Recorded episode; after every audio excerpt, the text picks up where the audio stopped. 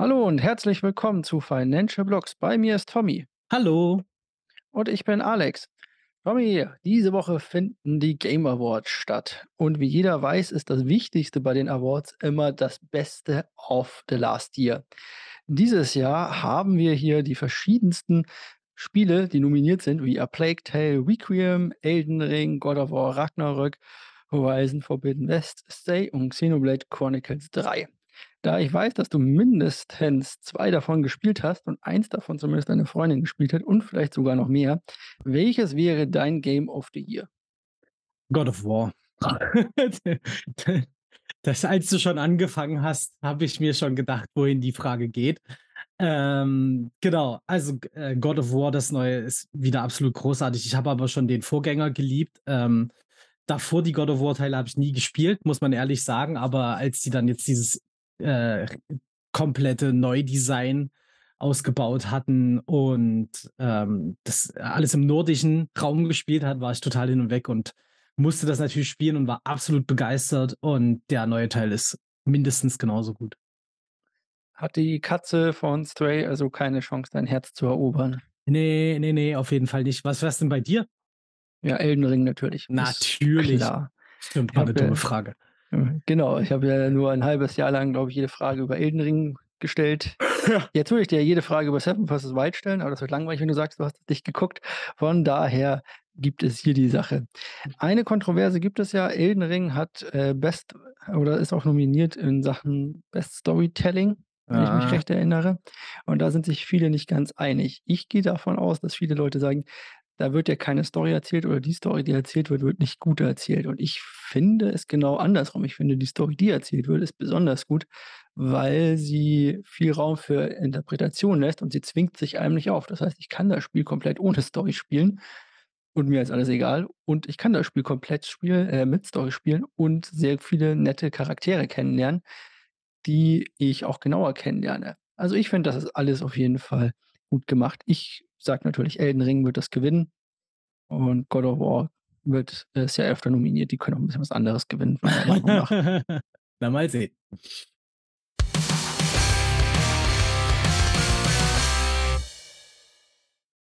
Und nach der kurzen Einleitung gehen wir direkt in die News, denn wir haben eine ganze Reihe an News und die meisten davon drehen sich natürlich irgendwie um und mit um FTX.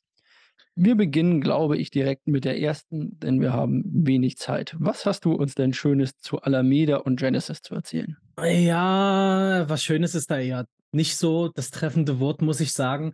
Aber eine sehr wichtige Nachricht für alle, die da irgendwie investiert waren und ähm, da jetzt eben Probleme mit ihrem Geld haben.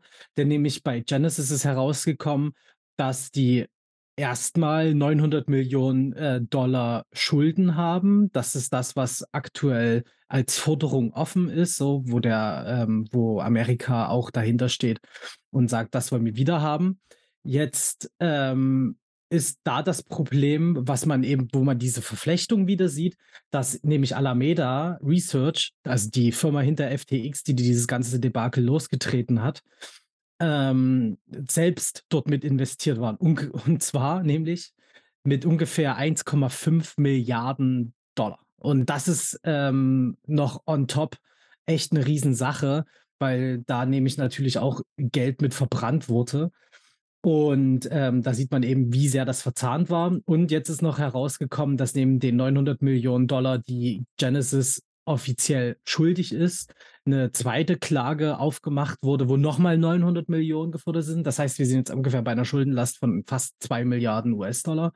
Und jetzt aktuell gibt es auch noch ganz neu ähm, Aussagen von einer Drittpartei, die auch schon sich an Anwälte gewendet hat und wo es wahrscheinlich jetzt auch bald eine neue Veröffentlichung gibt, wo auf die 1,8 Milliarden noch mehr drauf kommt. Klingt ja lustig, sind ja nur ein paar Milliarden mehr hier und ein paar, ein paar Milliarden mehr da. Als Ja, das mit FTX losging, haben viele vor einem, ja, vor so einem Dominoeffekt gewarnt, wie damals bei Lehman, dass dann eins nach dem anderen kippen könnte. ja, Wir sehen das jetzt immer mehr, wie eng das doch Ganze verflochten war und wo die sich überall eingekauft hatten und was jetzt überall irgendwo fehlt, weil die es halt verzockt haben. Das Ja. ist natürlich eine schicke Sache, würde ich mal sagen, in der Hinsicht. Vielleicht Ja. können ja die Leute in Japan darüber hoffen, dass das bei denen besser läuft, denn es gab auch einen Ableger von FTX in Japan. Die haben dort Anfang des Jahres eine Kryptobörse übernommen, die sich irgendwie Liquid oder irgendwas in der Genau. Ansicht oder in der Art und Weise nannte. Und auf jeden Fall, die wurde erst im Juni gegründet und die gehört auch zu den 134 Unternehmen, die Teil des Insolvenz oder der Insolvenzantrag sind von FTX. Aber die sind darauf aus, dass jeder Japaner oder jeder, der dort angemeldet war, zumindest von denen, äh, sein seine Gelder zurückbekommt. Das finde ich natürlich eine schicke Sache.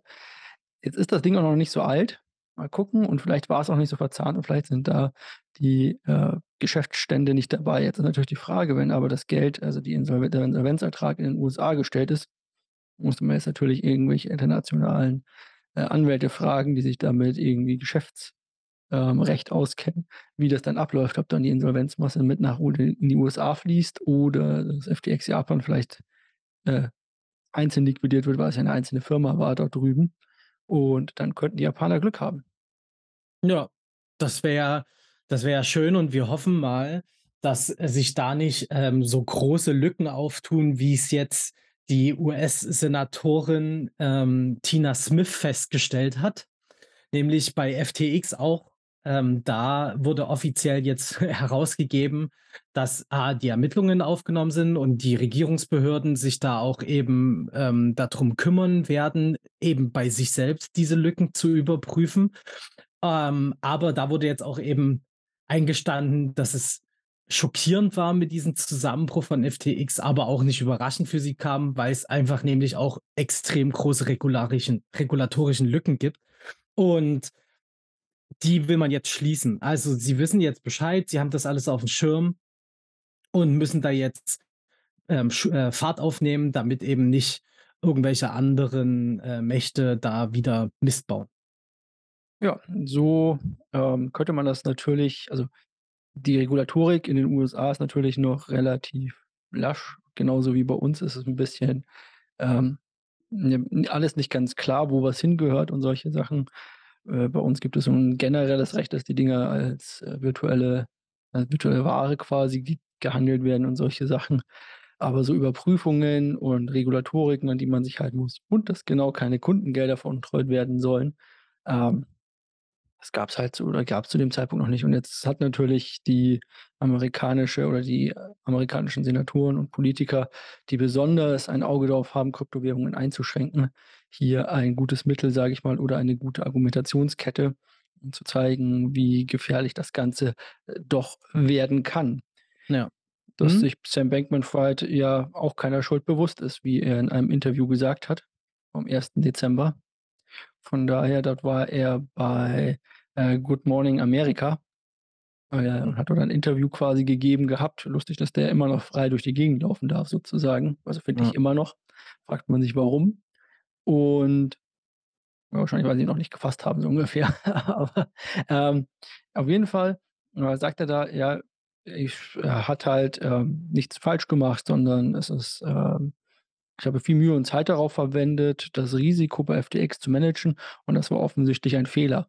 Na ja, welches Risiko hat er denn da gemanagt, wenn er einfach mal Gelder verleiht an seine andere Firma, Ja, natürlich, genau. Und und er erst das Risiko überhaupt geschaffen hat, mit den Kundengeldern etwas zu machen. Hätte er die Kundengelder nie angefasst, dann wäre auch nie 'n Risiko entstanden. Also, das ist echt, äh, aberwitzig, diese Aussage. Zumindest nicht für die Kunden. Seine eigene Firma hätte Das er ja stimmt. immer noch mit seinem FTX-Token in den FTT-Token in den Untergang treiben können, aber dann Mhm. wären die Investorengelder zumindest sicher gewesen, aber so Ja. Ja. bringt mich immer wieder dahin, wie kann man denn mit Insiderhandel und Insiderwissen in einem Bullenmarkt keinerlei Gewinn machen? Ich Ich verstehe es auch nicht. heute Ich na, das ist wieder der der Punkt mit dem Auscashen hatten wir jetzt auch schon 'n paar Mal hier. Ich glaube, wenn er zum richtigen Zeitpunkt damit aufgehört hätte und nicht blind weiter reingehebelt hätte, dann wäre das, glaube ich, um Weiten besser gelaufen, die ganze Geschichte. Aber, äh, lass uns nicht mehr so viel über FTX reden. Das ist, glaube ich, schon belastend genug für unsere Zuhörer. Wir können ja auch einfach mal mit anderen Sachen weitermachen, wie zum Beispiel mit Goldman Sachs, die so 'n paar News haben, ähm, die uns 'n bisschen äh, bullish stimmen werden.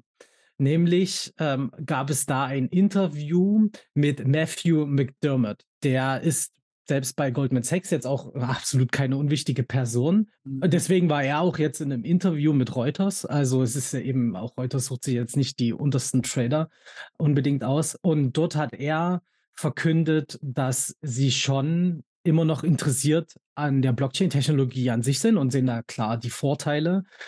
Ähm, und jetzt eben diese FTX-Pleite und das alles, was das mit sich zieht, die Unternehmen, ähm, jetzt interessant werden für Goldman Sachs, um die aufzukaufen. Er hat gesagt gehabt, jetzt befinden sie sich an einem realistischeren Preis. Ähm, nicht so wie angeblich vorher, wo sie total überbewertet wären, ähm, sondern jetzt sind sie realistisch, zumindest aus ihren Augen. Also, ich finde es, glaube ich, jetzt günstig, wenn Goldman Sachs jetzt die, äh, sehr billig aufkaufen wird. Wenn ich das richtig sehe, ist der Board Observer oder besser gesagt, er ist derjenige, der bei Goldman Sachs wohl für digitale Assets zuständig ist. Ach ja, siehst du. Also Das kein passt kleiner. Mann. Ja. Sozusagen. Ja, ähm, ich fand das ganz lustig. Ich bin ja ein großer Markus Koch-Fan und schaue regelmäßig seine Streams auch hier. Solltet ihr Interesse haben, ein bisschen was über die Wall Street und so 'n bisschen Wirtschaft zu äh, News zu bekommen und das eigentlich täglich fast zweimal. Meistens den vorm also wenn die bevor die Börse aufmacht, so gegen 14:00 der 1. Stream und manchmal noch abends dann zur Closing Bell quasi. Aber im Prinzip hat er schon vorher gesagt, die Gewinner aus dieser ganzen FTX-Sache also, sobald er sofort als FTX pleite ging, hat er gesagt, die Gewinner aus der Sache werden die Großbanken sein. Die werden Natürlich, sich ja. jetzt die Rosinen rauspicken, das kaufen, was sie kaufen wollen, die Assets aufkaufen, die sie aufkaufen wollen. Und dann werden die da mit 'nem lachenden Gewinn wieder rausgehen in ein paar Jahren so ungefähr. Ja. Waren ja auch unsere Worte, ähm, nach dem Debakel, als es, äh, bei FTX wirklich Thema wurde, ja. Ein Thema haben wir seit jeher und seit immer, weil das zieht sich ja auch schon ein bisschen, und zwar Ripple. Und die reichen jetzt den letzten Antrag vor Gericht gegen die SEC ein. Also, das ist quasi das Letzte, was sie noch machen können. Das bedeutet, der zweijährige Gerichtsprozess neigt sich tatsächlich langsam dem Ende. Und dieser wurde schon am 2., äh, Dezember eingereicht. Bedeutet, es geht jetzt wirklich Richtung End Ende dahin. Man kann ja von SE also, man kann ja von Ripple halten, was man möchte oder nicht. Das wird ein wegweisendes Urteil sein, auch für die gesamte Kryptobranche, was dabei rauskommt. Deswegen müsste man ja schon ein bisschen fast für Ripple sein, zumindest, dass sie nicht ganz unter die Räder kommen sozusagen. Na gut, aber nach also, nach dem, was ich so in Diskussionen mitbekommen habe, auch mit Leuten, die da 'n bisschen tiefer drinstecken, ist es ja schon so der Fall, dass bei solchen Tokens, zumindest in Deutschland, ähm, und in Europa, ähm, da genau immer geprüft werden muss, ist denn der Code, ähm, wie das da ausgegeben wurde damals also, es geht darum, ob das 'n Anlagevertrag ist oder, ähm, ob 'N das Security auf amerikanisch, genau, ja, genau. genau.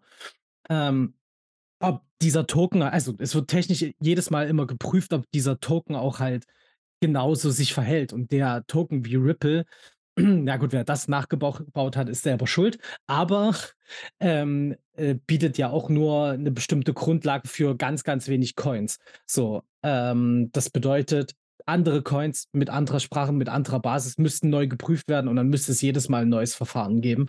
Das heißt, es kann nicht als Präzedenzfall benutzt werden. So zumindest ist das, was ich so mitbekommen habe in den ganzen Diskussionen. Kann natürlich auch wirklich sein, dass es mehr betrifft, mehr Tokens dann da drunter leiden würden. Aber ich finde das jetzt aktuell nicht so wichtig, wie's manchmal dargestellt wird. Wir werden ja sehen, ist auf jeden Fall 'ne spannende Sache. Es ist ja auch immer 'n bisschen die Sache diese ganzen Gerichtsverfahren und was dann noch in Amerika zu tun hat und so. Ja. Ist ja natürlich noch mal was ganz anderes, als wenn wir es hier runterbrechen würden und auch hier sind wir ja keine Juristen. Von daher Das stimmt. bin ich mal gespannt. Was ich immer halt gehört habe, ist, dass das so 'n 'n Präzedenzfall im Deutschen würde man das also, in Deutschland würde das Präzedenzfall nennen, halt schaffen könnte. Dann könnte man den auf andere über oder drüber legen quasi und sagen: „Hey, Ethereum, ihr habt damals hey, äh, Binance, ihr habt damals versucht“ und so weiter und so fort. Wer weiß, was dabei halt rumkommt im Ja. Endeffekt. Was kommt denn bei der SIBA Bank rum? Denn die hat ja 'ne Partnerschaft abgeschlossen. Genau, richtig. Die nächste bullische News, ähm, äh, neben den Goldman Sachs, die sich optimistisch gegenüber Kryptowährungen geäußert haben, ist es jetzt auch die SEBA Bank, die mit Hashkey zusammenarbeitet. Das ist die besagte Partnerschaft. Und die beiden wollen zusammen eine höhere Akzeptanz von Institutionellen voranbringen. Und, ähm, da vor allen Dingen eben auch in der Schweiz, ähm, der Fokus, aber, und das fand ich ganz interessant, in Hongkong. Also, dass man sich so diese diese beiden Regionen ausgesucht hat, um das als Erstes in Angriff zu nehmen. Äh, werden wir dann sehen, was sich da draus ergibt, ist aber auf jeden Fall 'n wichtiges Zeichen, wenn 'ne große Bank dahinter steht, dass, ähm, da bei Kryptowährungen auch natürlich Interesse weiter geschürt wird. Klingt auf jeden Fall so, als wäre das eine sehr schöne und baldige oder eine eine Partnerschaft, die hoffentlich bald Früchte trägt. Ja. Würde mich auf jeden Fall auch freuen. Was mich auch freuen würde, ist, wenn wir endlich wenn ich auch mal 'ne gute News haben dürfte, mal 'ne bullische. Ich kriege ja immer nur die depressiven, schlechten News. Die hast du selber Denn rausgesucht. Ja, stimmt, ich mache die Einteilung meistens, dann habe ich sie mir auch rausgesucht. Ja. Also, auf jeden Fall. Ich weiß auch gar nicht, diese News ist jetzt so 'n bisschen zeigt so 'n bisschen immer, wie schwer so was auch im Kryptobereich ist und so weiter. Also, wenn oder wie so was halt auf internationaler Ebene ist. Und zwar die Insolvenz oder der Insolvenz das Insolvenzverfahren von Three Arrow Capital wird aufgrund mangelnder Kooperation angeblich erschwert. Also, die 3 äh, die Gründer von Three Arrow Capital, Su Zhu und Kyle Davis, ich weiß nicht, japanische Namen, es tut mir leid, wenn ich sie falsch ausspreche, ähm, sind auf jeden Fall im Ausland und, äh, zeigen sich angeblich wenig kooperativ. Das heißt, es wurde der Insolvenzverwalter hat gesagt: „Die wollen nicht mit mir zusammenarbeiten, die melden sich nicht, die kommunizieren nicht mit Ja. mir.“ Wenn man jetzt genauer da halt reinliest, dann sieht man, dass dort unter anderem der Insolvenzverwalter versucht hat, die beiden halt über Twitter zu kontaktieren. Wo ich mir Ja. dann denke, ja, vielleicht keine der besten und offiziellsten Verfahren, aber auf jeden Fall hat er das halt versucht und dabei haben sie dann gesagt: „Ne.“ Und auch dafür gibt's natürlich dann offizielle Sachen und 'n Richter hat halt jetzt dann auch festgestellt: „Na ja, ihr müsst halt 'ne andere andere Alternative finden Ja. für so was, Genau, ähm, und richterlichen nicht Druck per jetzt Twitter.“ aufgebaut. Ja, Genau, genau. und zwar nicht per Twitter. Weiß nicht, warum man nicht E-Mails verwenden kann und telefonieren, aber gut. Wahrscheinlich hat er's probiert. Also, so muss ich ihm mal, glaube ich, ähm, zugutehalten, dass er das wahrscheinlich probiert hat und nicht funktioniert hat und erst dann er auf Twitter gegangen ist. Davon gehe Genau. ich jetzt mal auf. Als ordentlicher Insolvenzverwalter wirst du ja auch bei so 'nem gro großen Fall nicht einfach so eingesetzt, also. Genau, und dazu kommt natürlich, dass sich die beiden nicht in den USA befinden, sondern der eine ist in Indonesien, der andere in den Vereinigten Arabischen Emiraten. Was es natürlich für so 'n Amer äh, amerikanischen Insolvenzverwalter schwer macht, dort irgendwelche Zugriffe drauf zu bekommen oder irgendwelche Handhabe gegen die zu haben. Und natürlich ist der Hedgefonds auch noch rechtsverwaltet in Singapur. Mhm. Dann wird das Ganze also, wie gesagt, so was kann sich ziehen und das wird natürlich super schwer, da irgendwas rauszubekommen. Aber auch hier hoffe ich, dass alle Leute, die irgendwie durch Three Arrow Capital natürlich geschädigt wurden, was jetzt auch nicht wenige sind das war ja noch die Auswirkungen vom Terra Crash damals, Ja. äh, irgendwie an ihr Geld zurückkommen oder zumindest irgendwie einen Teil davon zurückbekommen, auch wenn sich das wahrscheinlich auch noch 'n paar Jährchen ziehen dürfte. So 1 oder 2 nehme ich mal ganz stark an. Was sich hoffentlich nicht so lange zieht, ist, dass la langsam mal anfängt, äh, seinen Code richtig umzubauen. Ja, also, ich hoffe also, das Problem war ja da, dass jemanden eher das Seed, also, sozusagen das Passwort geklaut wurde von den Entwicklern, ähm, und dann da Sachen angepasst wurden, wodurch, ähm, eigentlich 'ne gar nicht so große Menge an Geld, nämlich 5.000.000, ähm, nur geklaut wurden, zumindest das, was ich das ge dazu gelesen hatte. Ist aber trotzdem 'ne sehr ärgerliche Sache, weil Anchor eine eine Grundlage für vieles bildet im ganzen Netzwerk, also, wo auch viele Entwickler drauf einsetzen. Und, äh, genau da wollen sie auch 'n paar entschädigen, denn die haben jetzt veröffentlicht, dass sie eben Geld noch haben und das wollen sie dafür einsetzen, um diese Liquidity Pools, also, die die Bereitsteller, ähm, von Liquidität, ähm, entschädigen wollen, aber halt nicht die alle ringsherum noch Schaden getragen haben. Also, ähm, übersetzt wurde gesagt, LPs entschädigt werden, die ohne Eigenverschulden einen Schaden erlitten haben. Also, wenn man in der Situation panisch geworden ist und panisch verkauft hat, dann ist das mehr oder weniger Eigenverschulden. So könnte ich das zumindest auslegen. Deswegen gilt es noch abzuwarten, was da, äh, wie wirklich noch ausgezahlt wird. Aber vielleicht, hoffentlich, ähm, sind einige von euch dabei, die da 'n bisschen Geld wieder zurückbekommen. Jetzt habe ich ausnahmsweise doch mal 'ne bullische News. Siehst du? Sehr schön, siehst du? Ich bekomme sie doch noch hin und wieder ab. Und zwar, das ist aber auch eine News, die mir ziemlich am Herzen liegt. Und zwar, wir kennen alle den MSCI und den FTSE All World, also MSCI, ähm, Jeder, äh, jeder kennt das natürlich. also, die ETF-Indizes quasi. oder die Indizes, auf denen ETFs basieren, wie äh, für ETFs, die ziemlich bekannt sind. Also jeder, der irgendwie ETF-Anlage betreibt, wird wahrscheinlich schon mal vom MSCI World gehört haben oder vielleicht auch von seinem großen Pardon, den FTSE All World Country oder All FTSE High Dividend Yield und wie sie nicht alle heißen. Das sind Indexanbieter. Also bei MSCI steckt ja BlackRock dahinter und bei FTSE ist es ähm, 'ne andere Firma quasi und dieser FTSE-Gründer, ähm, äh, FTSE Russell, der Schöpfer des Aktienindexes quasi vom FTSE 100, bringt jetzt eine Reihe an Indizes heraus für Krypto. Und zwar an der äh, über eine Tochtergesellschaft an der Londoner Börse. Und das finde ich sehr interessant, weil so 'n Kryptoindice darauf lassen sich dann auch ETFs bauen oder der Markt einfacher ablesen, als wir das zum Beispiel immer mit Live CoinMarketCap oder so was machen. Da sieht man dann schön, man kennt das, äh, der DAX steigt oder der S&P steigt oder fällt oder was weiß ich was. Und dann lässt sich so 'n Markt quasi, äh, einfacher beurteilen, wie's darin geht. Natürlich nicht auf Einzelaktien oder auf einzelne Coins in dem Fall runtergebrochen, aber das ist schon sehr interessant, finde ich. Ich fände es wirklich unterhaltsam, wenn der 1. Kryptowährungs-ETF ähm, vor einem Bitcoin-ETF rauskommt.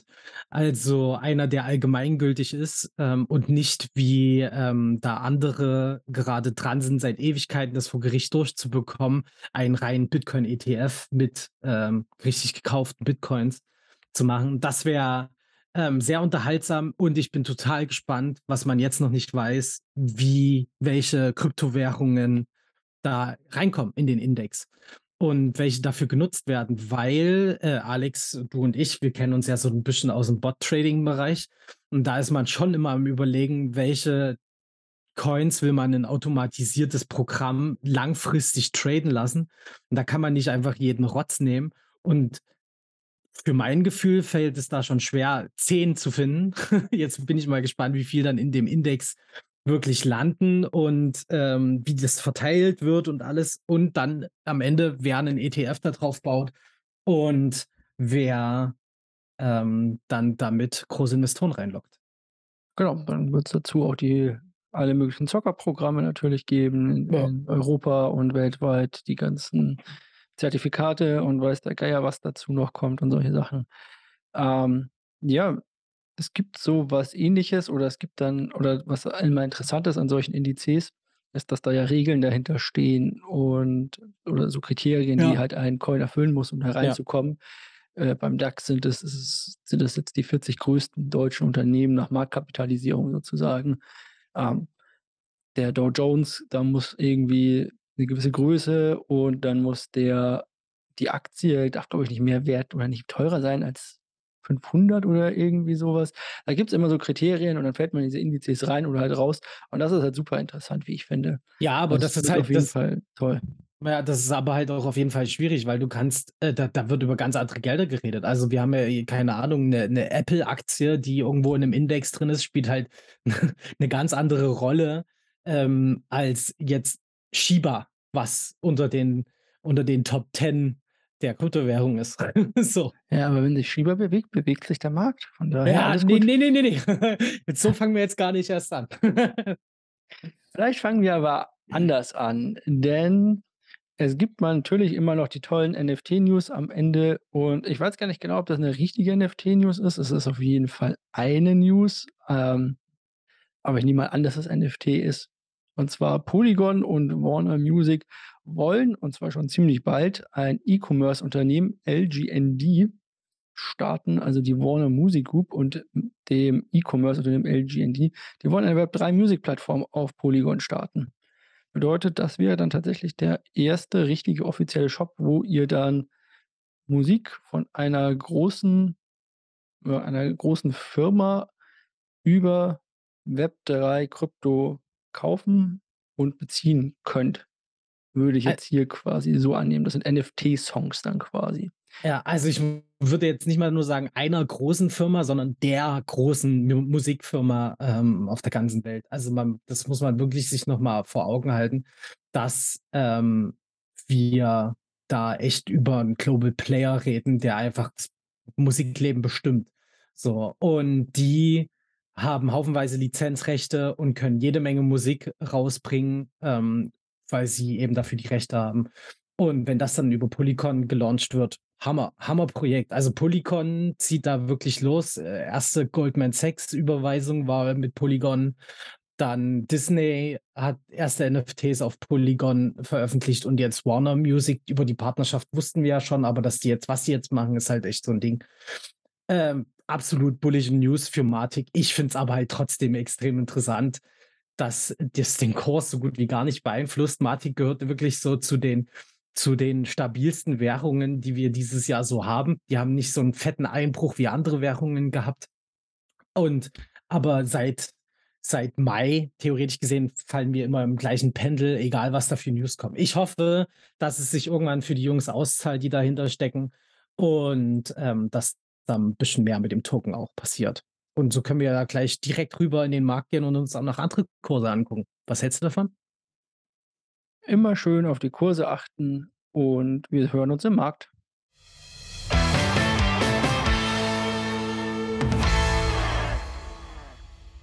Wir haben gerade mal auf die Schnelle noch versucht rauszubekommen, was denn bei Warner Music unter Vertrag ist, aber ich habe es nicht hingekriegt. Also meine Musik ist sowieso dort nicht unter Vertrag oder zumindest nicht viel davon, von daher alles gut.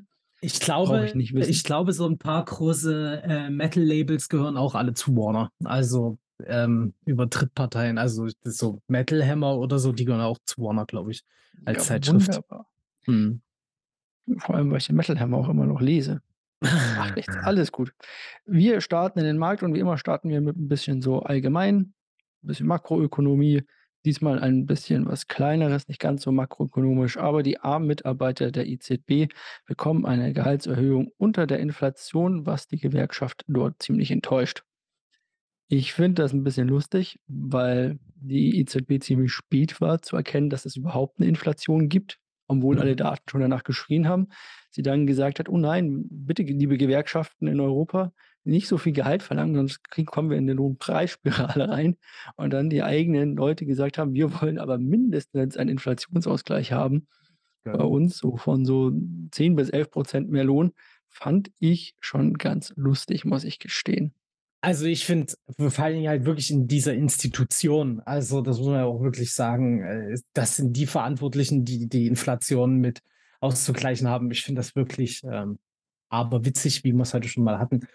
Ähm, ja, absolut coole Sache. Die Gewerkschaften fordern häufig so was, dass es 'n Inflationsausgleich gibt. Leider fehlt da immer die Schlagkraft dahinter, um das auch wirklich durchzusetzen, leider.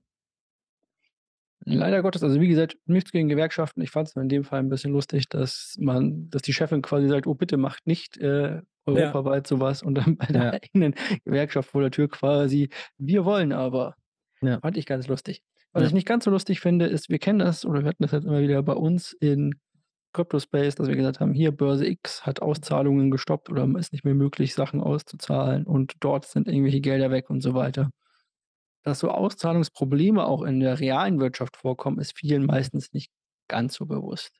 Stocks only go up ist so 'n Sprichwort, das sich in den letzten Jahren etabliert hat, was halt leider auch nicht immer stimmt.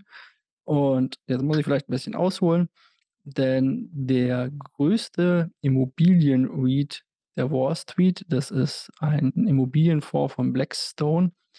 Ein REIT ist ein Fonds, der halt auf, äh, Immobilien oder rein auf Immobilien spezialisiert ist wo man dann sozusagen Mieteinnahmen mitbekommt und solche Sachen. Der musste seine, äh, Auszahlung beziehungsweise Rückzahlungen an seine Investoren stoppen. Bedeutet, wenn dort Kunden, ähm, investiert waren, dann haben sie damit sozusagen direkt, ja, oder fast direkt in Immobilien investiert, hauptsächlich auch zum Beispiel in Manhattan, in Bürogebäude. Mhm. Und das war natürlich 'ne super Sache, weil man hat kein Geld auf dem äh, man hat kein Geld aufm Sparbuch bekommen, auch in Amerika nicht, da gab's auch null Zinsen. Also hat man in so 'n REIT investiert und dann hat man zumindest die Mieteinnahmen mitbekommen und natürlich auch noch an der Wertsteigerung der Immobilien partizipiert. Nun haben wir eine etwas abflauende Wirtschaft, auch in den USA, zumindest voraussichtlich. Und es gibt wieder, äh, Zinsen auf die Einlagen. Bedeutet, die Leute wollen jetzt aus den etwas unsicheren, auch wenn noch relativ sicheren Betongold sozusagen raus und vielleicht zurück in Anleihen oder Sonstiges. Das ist 'ne ganz normale Sache. Allerdings ist der Ansturm so groß, dass dieser 96 Milliarden Dollar schwere Immobilienfonds 96 Milliarden muss man sich mal vorstellen, Rückzahlungen, ähm erst mal unterbinden muss, weil es zu 'ner Art Bankrun kommt und sie halt die Leute nicht, äh, zurückzahlen können. Bedeutet, du kannst jetzt nur noch als großer Investor ich meine, für dich und mich wird's wahrscheinlich egal sein, wir sind da eh nicht investiert wir wären da wahrscheinlich auch nie reingekommen, aber die Investoren können nicht mehr alle ihr Geld auf einmal auszahlen, sondern nur noch einen kleinen Teil davon. Ich glaube, 250.000.000 waren das. Müsste ich jetzt noch mal genauer nachlesen. Wow. Ne, nur noch Ähm 250.000.000 auf einmal im Jahr. Das ist, äh, schon 'ne Also Sache, wo man sich denkt: „Puh.“ Also, ähm, für mich bedeutet das aber jetzt aus 'ner rein laienhaften Sicht, ich bin im Immobilienbusiness nicht so drin. Ähm, das bedeutet aber, also, wie sich die News für mich anhören, dass da, äh, schlecht das Geld verteilt wurde sozusagen. Also, in bei 'nem Immobilienfonds werden die da müssen die da jetzt alle Immobilien abstoßen, um das Geld locker zu machen? Oder wie muss man sich das vorstellen? Ja, das wäre das Problem dabei. Dieser Immobilienfonds kauft ja mit dem Geld, das in ihn eingelagert ist, die Immobilien sozusagen Ja. und unterhält die auch. Ja. Und die Mieteinnahmen fließen dann quasi kontinuierlich natürlich wieder zurück. Und die werden in 'ner gewissen Regelung ich glaube, es sind mindestens 90 % oder irgendwie so was müssen dann ausgeschüttet werden an die Anteilnehmer, die davon übrig bleiben. Also, dieser Gewinn, da gibt's ganz genaue Regeln für.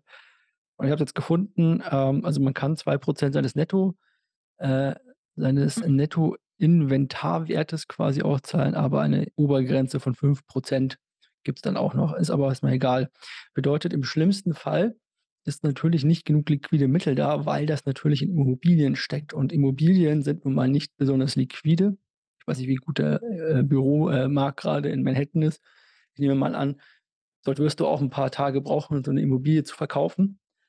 Und Ja. wer weiß, wie dort grade auch die Marktpreise sind und so weiter. Bedeutet also, man müsste dann Immobilien wahrscheinlich verkaufen, weil dort ja das liquide Geld das illiquide Geld quasi drinsteckt, Ja. um dann Leute wieder rauszusetzen. bedeutet für mich, ähm, dass jetzt, äh, äh, Wohnungen gedumpt werden. So, also, es werden jetzt Wohnungen auf 'n Markt geschmissen in in kurzer Folge, was natürlich dafür sorgt, dass halt eben Preise sinken können. Das finde ich also, wäre für mich zumindest 'ne realistische Vorstellung. Ich weiß nicht, wie du das siehst, aber also, schon 'n interessantes Thema, wie das dann alles zusammenhängt und was das alles so real für Einzelpersonen dann bedeuten kann. Genau, also, ich glaube nicht, dass auch wenn das natürlich 'n richtig dicker Fisch ist, dass das sozusagen den Markt extrem beeinflussen wird, selbst wenn sie 2, 3 von den Dingern verkaufen müssten. Ich wie gesagt, ich kenne grad den Immobilienmarkt nicht, aber es zeigt halt, dass auch ähm, oder was ich damit zeigen wollte, ist, dass auch in im Realen solche Bankruns oder solche solche Auszahlungsprobleme durchaus mal vorkommen können. Jetzt weiß ich aber auch damals hat mich das immer gewundert, dass so was tatsächlich möglich ist und auch erlaubt ist, anscheinend, um auch Kunden und Kundengelder natürlich zu schützen, weil ich habe mich damals gefragt, wie Michael Burry seinen Fonds quasi schließen konnte und die Auszahlungen der Leute, äh, ich sage mal, äh, stoppen konnte. Das war bei „The Big Short“ quasi. Und Mhm. das ja auch in dem Film gesehen und hat das auch in Ja. der Realität gemacht. Er hat quasi gesagt: „Wir zahlen aus unserem Fonds nicht mehr aus“, obwohl der ja zu dem Zeitpunkt riesige Verluste eingefahren hat, weil ich die Anleger schützen wollte. Gut, die sind heute natürlich froh drum, dass sie damals drin geblieben sind, aber, ähm, ich fand das immer sehr interessant im Ja. Großen. Von dem Ja. her habe ich diese News mal mit reingenommen. An und für sich, wir stehen in der Schwebe, weil wir warten auf Wirtschaftsdaten, so wie eigentlich fast immer. Die und so kommen wir auch schon zum Wirtschaftskalender für die nächste Woche. Morgen, Donnerstag, den 8. um 13:00, da ist diese Folge grade raus, die kommt ja immer um 4:00 in der Früh.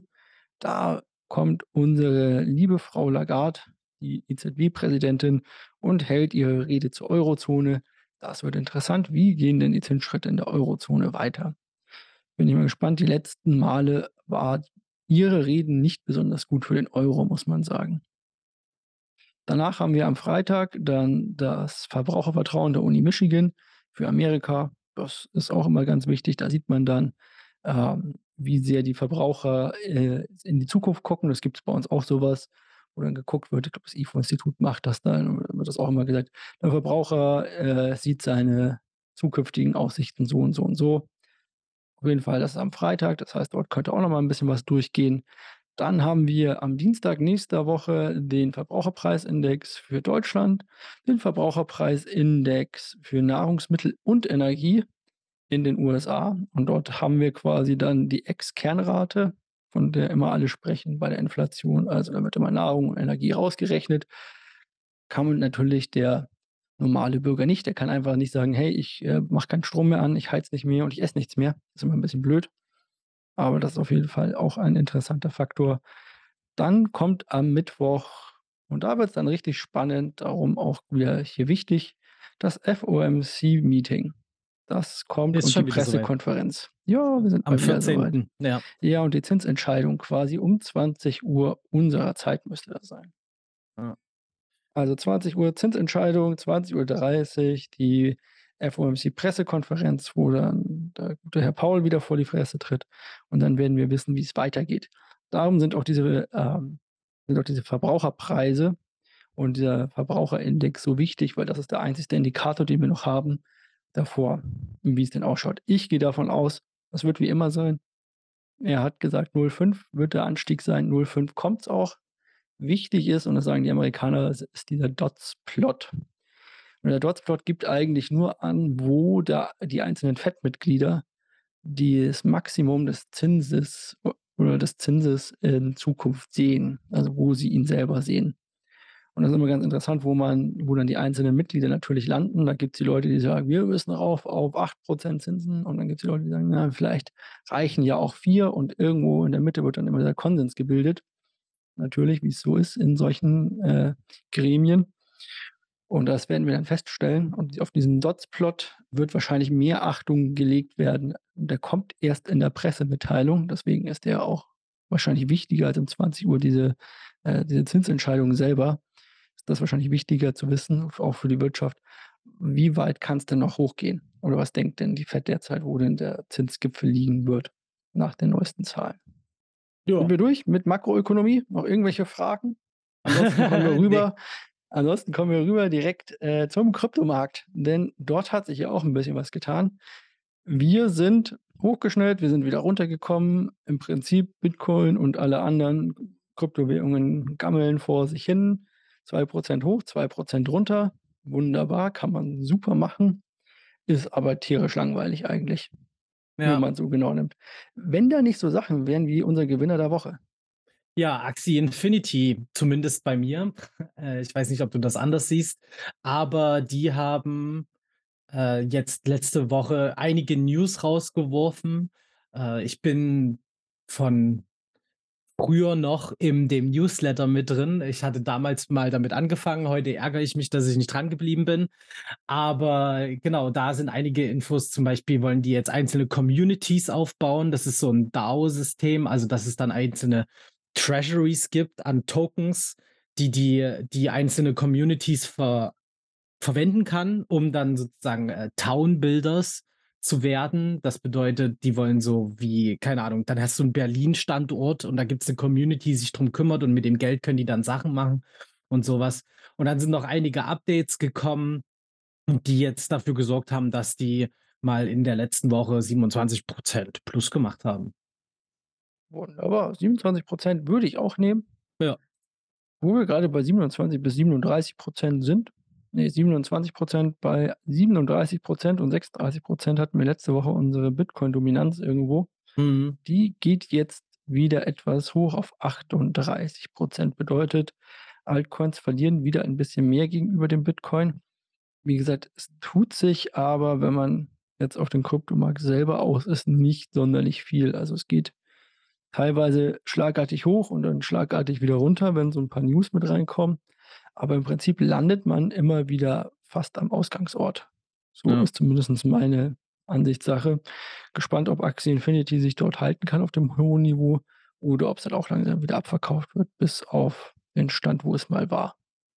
Ja, mal sehen, mal sehen. Das hängt wahrscheinlich dann davon ab, wie jetzt schnell weitere Infos dazu kommen und so solche Geschichten. Ja, ansonsten, ähm, empfehlt uns bitte weiter. Das würde uns sehr freuen, das würde uns sehr helfen und gebt uns 'ne schöne Bewertung ab. Das wäre auch sehr nett.